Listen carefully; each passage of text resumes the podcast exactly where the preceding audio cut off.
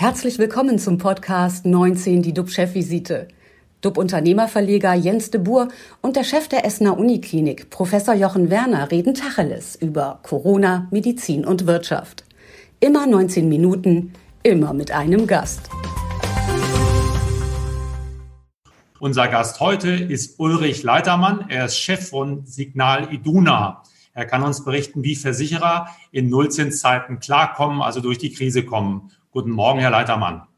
Einen schönen guten Morgen, Herr de Boer. Einen schönen guten Morgen, Herr Werner. Ich freue mich, heute Morgen bei Ihnen sein zu dürfen.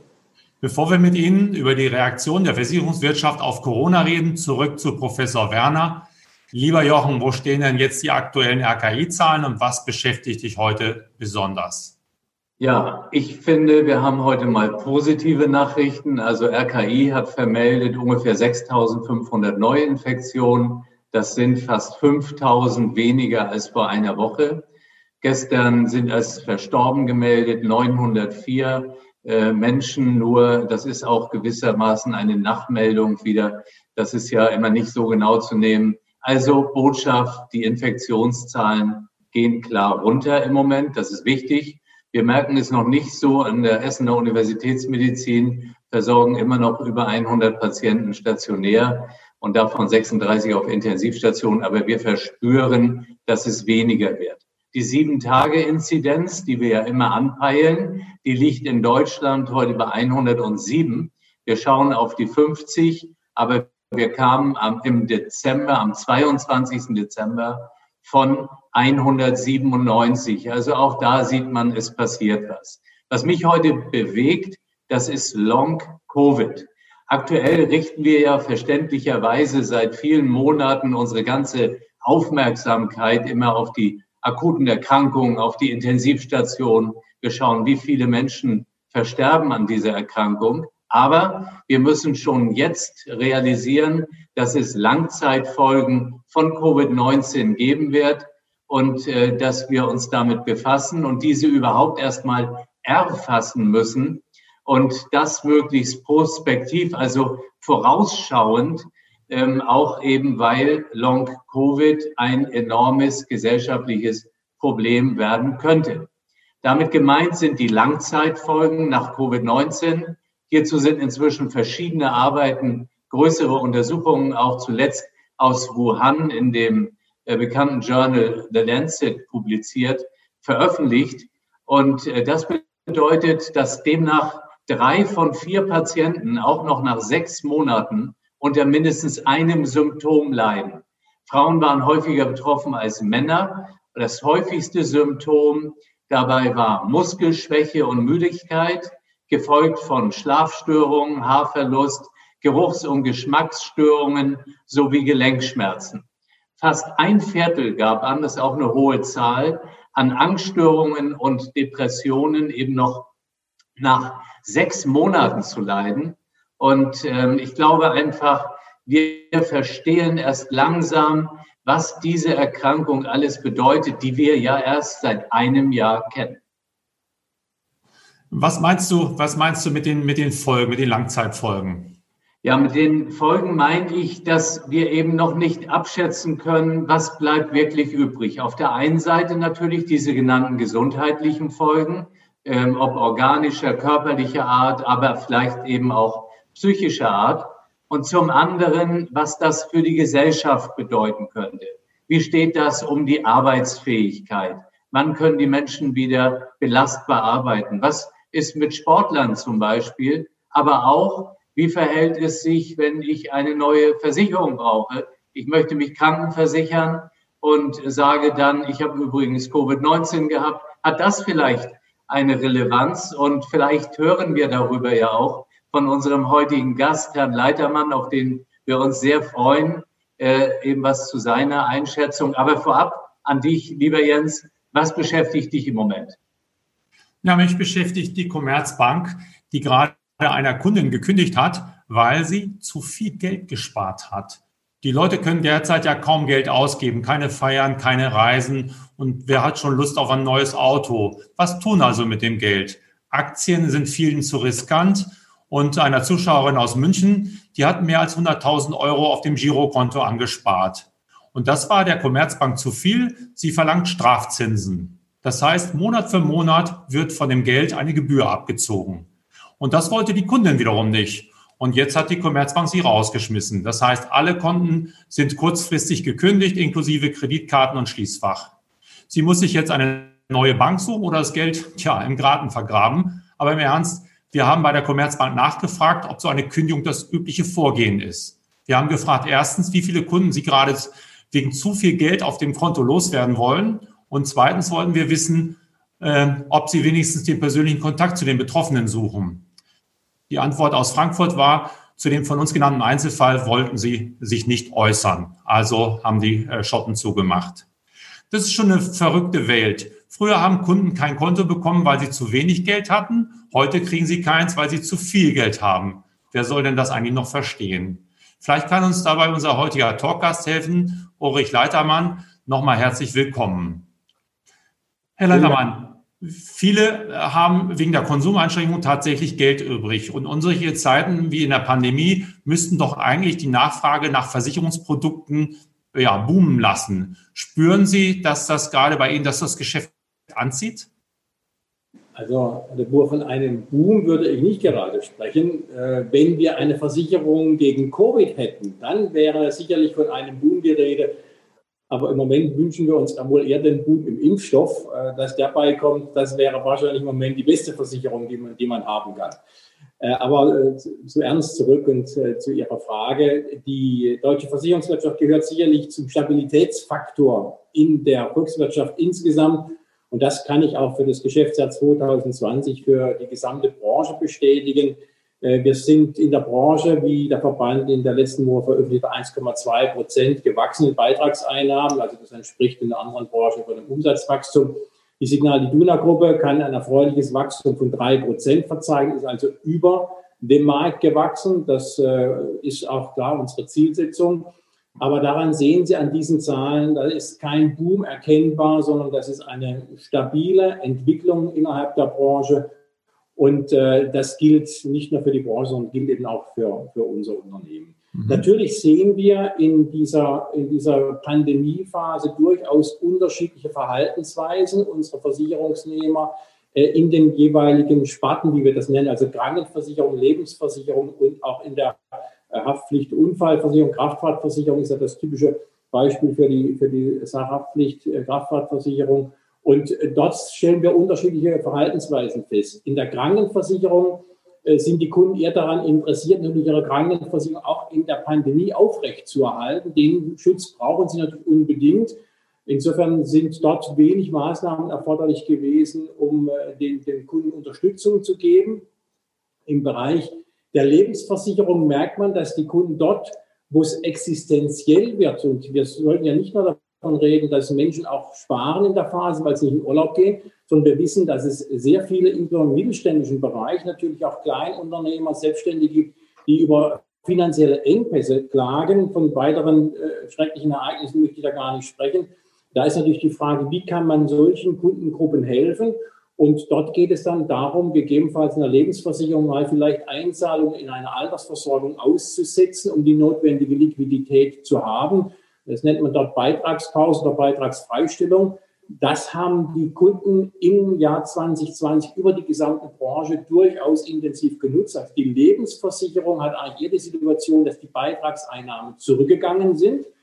Im Bereich der Sachhaftpflichtversicherung und Kraftfahrtversicherung stellen wir fest, das können Sie sich vorstellen, dass insbesondere Busunternehmer oder auch äh, die gesamte Eventbranche oder auch Schausteller natürlich ihre ganzen Fahrzeugpark eher stillgelegt haben äh, und die Fahrzeuge außer Kraft gesetzt haben, um die Kfz-Prämie zu sparen. Also auch dort eher ein Rückgang. Und in der Tat, in Krisenzeiten beschäftigen sich die Menschen mehr mit den Risiken. Man sieht also insbesondere dann auch so im privaten Haftpflicht-Sachbereich durchaus ein höheres Interesse an Absicherung. Das stellen wir durchaus auch fest. Und das sind dann auch die Kernsparten, in denen wir leichtes Wachstum feststellen. Nur so kann ja auch diese drei Prozent Wachstumsrate zustande kommen. Aber Sie sehen daran, es ist sehr differenziert sehr unterschiedlich und wichtig war in dieser Phase im letzten Jahr auch ganz aktuell, dass wir einfach für die Kunden auch da sind und Möglichkeiten bieten, auch mal gegebenenfalls in dem einen oder anderen Moratorium, was auf der Gesetzgeberseite vorgegeben war, eben auch mal ähm, temporär auf, äh, auf Beiträge zu verzichten, um dem Kunden über diesen Liquiditätsengpass zu helfen. Und diejenigen, die Geld haben, beschäftigen sich in dieser Phase intensiv mit der Altersversorgung und stocken dort ja auf. Mhm. Nochmal zu den Produkten vielleicht. Merken Sie dann, dass es zum Beispiel bei den Lebensversicherungen eine Welle der Kündigung gibt oder ist es mehr Beitragsfreistellung, was Sie eben gesagt haben? Also Kündigungswelle kann ich, kann ich gar nicht bestätigen, sehen wir in der gesamten Branche nicht. Äh, aber es geht eben um Beitragsfreistellung und Beitragspausen, im Grunde genommen um Aussetzen von Beiträgen, die dann gegebenenfalls zum späteren Zeitpunkt nachbezahlt werden können oder eben wo insgesamt die, Beitrags, äh, die Beitragszahlung ausgesetzt wird. Natürlich dann zum Nachteil der Altersversorgung, ist klar. Aber so wird teilweise Liquidität eben geschaffen. Aber eine Kündigungswelle sehen wir gar nicht in keiner Sparte. Es gibt aber auch Produkte, auch wie, sagen wir mal, jetzt Krankenversicherung oder Berufsunfähigkeitsversicherung. Da werden Sie doch wahrscheinlich darauf reagieren, jetzt auf äh, Covid-19, dass man nicht mehr so schnell reinkommt, dass man Wartefristen hat. Hat sich da was verändert? um reinzukommen, um so ein Produkt abzuschließen? Hat sich, hat sich nichts verändert. Ähm, sehen wir jetzt auch die Notwendigkeit derzeit nicht. Äh, Herr Werner hat es ja eben gesagt, wir, wir, müssen natürlich jetzt auch mal die, die Langzeitentwicklung abwarten, was passiert da wirklich. Und es ist ja überhaupt nicht gesagt, dass jemand, der eine Covid-Erkrankung durchlaufen hat, dass der ein anderes Gesundheitsrisiko in sich trägt als jeder andere Versicherungsnehmer. Also ich würde Stand heute, Stand Erkenntnislage heute, Herr Werner, noch auf Ihre Frage einzugehen, würde ich sagen, ich sehe aus heutiger Sicht keine Notwendigkeit, dass wir bei der Gesundheitsprüfung von Versicherungsnehmern, die auf uns zukommen, hier in irgendeiner Form eine Sondersachverhalte zu prüfen hätten, äh, sondern da wird der Gesundheitszustand insgesamt untersucht und über Langzeitwirkungen wissen wir noch viel zu wenig, als dass es in irgendeiner Form eine Risikoprüfung derzeit äh, Eingang finden könnte. Ich glaube eben, Herr Leitermann, das ist absolut nachvollziehbar. Das, was wirklich wichtig ist, ist, dass wir uns damit befassen. Und zum Schluss reicht es nicht, dass man so ein paar Studien hat, die dann auch jedem irgendwie die Möglichkeit sagen, zu ergeben, zu sagen, habe ich auch das Problem. Ja, das kann ein relevantes Problem sein, muss es auch überhaupt nicht. Nur äh, wir haben ja jetzt die Chance, das haben wir sonst nie in der Medizin, wirklich parallel zur Zeit, das sehr gut zu analysieren, zu fassen und zu sehen, was wird auch wann besser, wo können Medikamente helfen etc. Ähm, und das dürfen wir meiner Ansicht nach nicht liegen lassen als Thema, weil wir die ganze Zeit immer nur fokussiert sind, wie, was ist mit den Intensivstationen? Es gibt ein Leben danach, wenn die Menschen wieder gesund sind und äh, darum müssen wir uns eben wirklich befassen. Ja. Ich glaube, wir müssen uns auch intensiv mit, mit, mit Ihnen, mit der Medizin und mit der Forschung auseinandersetzen, um gemeinsam da gute Lösungen zu finden für unsere Kunden. Am Ende des Tages geht es für uns insbesondere um die Kunden und um, um deren Wohlergehen und um deren Gesundheit als großer Krankenversicherer. Und äh, da werden wir einen Schulterschluss üben müssen, äh, weil wir eben alle da noch in großer Unsicherheit sind und noch zu wenig Erfahrung haben mit dieser Krankheit und mit den Langzeitwirkungen. Ja. Der Negativzins, über den ich eben sprach, der schmerzt ja vielen in der Finanzbranche. Wie sieht es da bei Ihnen aus? Äh, tut es schon richtig weh oder kommen Sie gut damit klar? Ja, natürlich tut es weh. Es wäre ja fatal zu sagen, dass es nicht, nicht weh tut. Äh, das kann nun keiner von sich behaupten. Wir sind ja nun jetzt nicht erst äh, in Corona-Zeiten mit dem Niedrigzinsniveau konfrontiert, ja schon, schon ja deutlich länger. Wir beschäftigen uns im Grunde seit zehn Jahren mit niedrigen Zinsen. Hätten natürlich nie gedacht, dass die Zinsen mal ins Minus laufen. Wenn Sie sich vorstellen, Sie geben heute dem Bund für zehn Jahre Geld und sie bekommen nach zehn Jahren weniger zurück, als sie ursprünglich hingegeben haben. Das ist ja, das ist ja absurd. Und ich hörte neulich von einem Unternehmer, dass er zwischenzeitlich für eine Immobilienfinanzierung sogar von der Bank einen kleinen Zinssatz bekommt dafür, dass er ein Darlehen aufnimmt. Also völlig verkehrte Welt. Und äh, gerade die Pandemie hat natürlich jetzt dazu geführt, dass wir uns darauf einstellen müssen, dass dieses Niedrigzinsniveau noch deutlich länger anhält, als wir das ursprünglich gedacht haben. Und ähm, denn die Staatsverschuldungen, die werden ja massiv zunehmen. Das heißt, es gibt überhaupt keine Interessenlage, ähm, die Zinsen ansteigen zu lassen. Die Staatshaushalte sind extrem hoch finanziert. Äh, stellen Sie sich vor, da gäbe es einen, einen Zinsanstieg von, von einem Prozentpunkt oder 100 Basispunkte, wie wir sagen. dann wäre das ja für die Staatshaushalte der Supergau an Mehraufwand, an Mehrkosten. Wo sollen denn die ganzen Gelder noch herkommen, um dann auch diese Verpflichtungen zu erfüllen? Insofern ist davon auszugehen, dass sowohl politisch als auch von der Inflationsrate werden wir nur geringen Druck bekommen. Ähm, alles spricht dafür, dass wir eine relativ längere Phase noch erleben mit Niedrigzinsen und darauf müssen wir uns einstellen. Wir haben immer lang angelegt, das heißt 20, 30 Jahre Laufzeit, aber auch diese Papiere, die noch hochverzinslich sind, laufen sukzessive aus. Und das heißt eben am Ende des Tages, dass wir auch weniger Zinserträge für unsere Versicherungsnehmer erwirtschaften. Das versteht zwischenzeitlich auch jeder Kunde. Und bei der Lebensversicherung diskutieren wir ja darüber aktuell, dass sie nicht mehr mit 100 Prozent Garantie unterlegt wird, also dass der Kunde nicht erwarten darf, dass er am Ende der Laufzeit wirklich 100 Prozent seiner Beiträge zurückbekommt, sondern eben nur eine Garantie vielleicht auf 60 oder auf 80 Prozent und dafür aber dann auch ein gewisses Risiko, höheres Risiko gehen kann, insbesondere in Aktienmärkten, so dass am Ende für den Kunden vielleicht dann doch auch durch die Chancen am Aktienmarkt mehr Rendite rauskommt, als es eben im Moment aufgrund des Niedrigzinsniveaus zu erwarten ist. Glauben Sie denn, dass vielleicht der eine oder andere Versicherer, Sie sprachen davon, dass langlaufende Papiere auslaufen, vielleicht in, in ja, Problemfälle oder Probleme bekommen und vielleicht sogar pleite gehen könnten?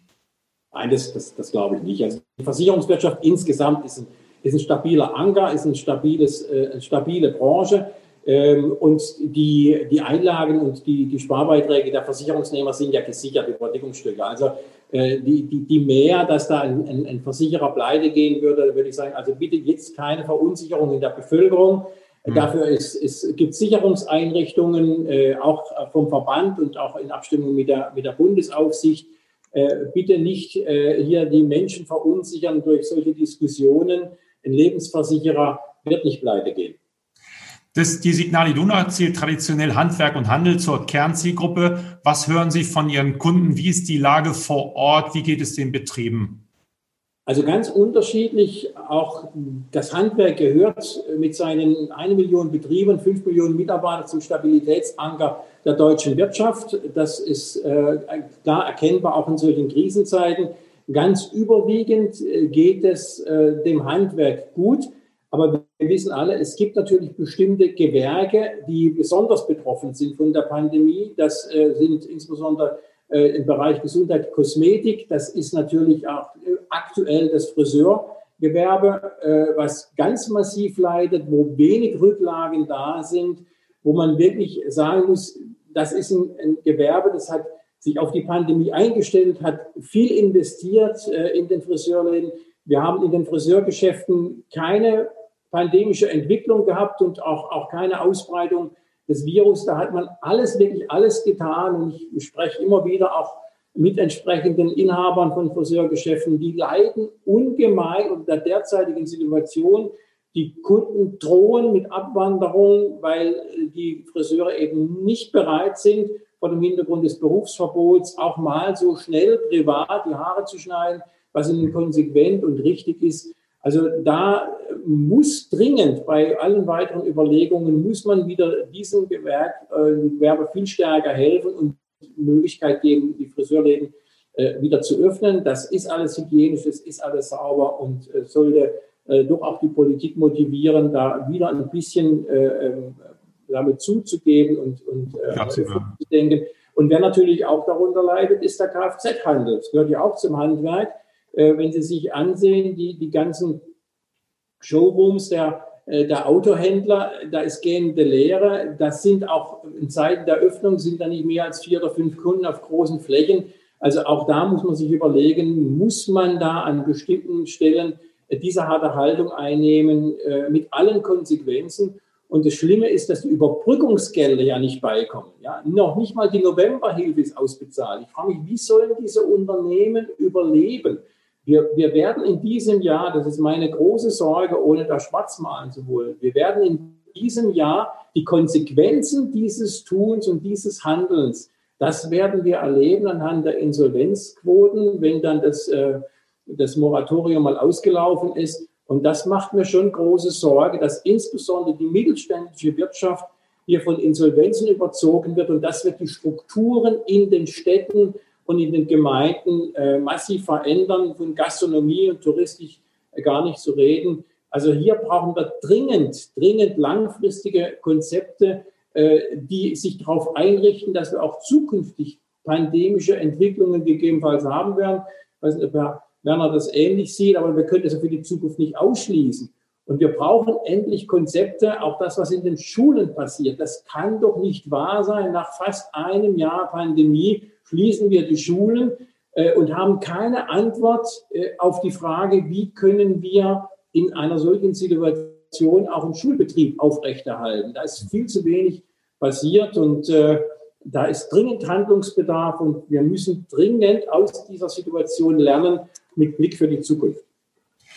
Seit 2005 sind Sie Namenssponsor für das Westfalenstadion des BVB. Ähm, lohnt sich so ein Engagement angesichts der leeren Ränge der verwaisten gelben Wand eigentlich noch? Herr De Pur. Für welches Stadion? Das Dortmunder Stadion, oder? Ja, also dieses Dortmunder Stadion, den alten Namen, den haben ja nun jüngere Zuschauer, haben das ja nun völlig vergessen. Also nur zur Unterstützung. Das Stadion heißt Signal Iduna Park. Das ja darf Ihnen durchaus geschmeidig über die Lippen kommen, würde ich schon Wert drauf legen. Äh, war bisher ein nettes Gespräch, soll es ja auch so bleiben.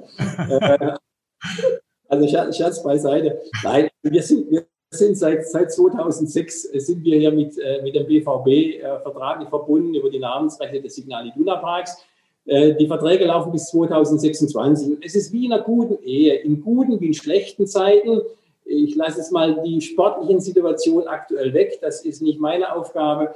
Aber was die wirtschaftliche Situation anbelangt, äh, der Borussia in Dortmund, da muss man sich keine Sorge machen. Äh, ich stelle fest, wir haben dort ein hervorragendes Management mit, mit Aki Watzke und mit seinem Team. Äh, das ist ein absolut gesunder Verein, schuldenfrei, ja nun vor der Pandemie gewesen. Der Verein wird das auch gut durchstehen. Wir stehen natürlich an der Seite der Borussia, wie wir das seit vielen, vielen Jahren tun. Und äh, es gibt für uns überhaupt keinen Grund, da an dieser Partnerschaft äh, zu rütteln. Äh, das ist eine gute Partnerschaft, eine langfristige Partnerschaft. Und wir stehen gemeinsam auch äh, mit, mit der Borussia in Dortmund äh, diese Phase durch. Und das ist auch gut so. Es braucht verlässliche Partner und wir werden auch wieder Fußballspiele sehen mit Zuschauern. Davon bin ich überzeugt. Äh, sicherlich, äh, ich, ich glaube nicht daran, dass wir in diesem Jahr Zuschauerzahlen von 80.000 im Signal Iduna Park sehen werden. Aber ein bisschen mehr, als wir derzeit haben, äh, wird es sicherlich geben. Und das hilft dann insgesamt. Und Fußball ist enorm wichtig, auch für den gesellschaftlichen Zusammenhalt und für viele eben auch eine gut geübte Wochenendbeschäftigung. Und das wollen wir und wünschen wir uns ja alle wieder. Also wir sind stabiler Partner des BVB. Ja, mit etwas Glück, mit etwas Glück komme ich dann mit dem HSV vorbei.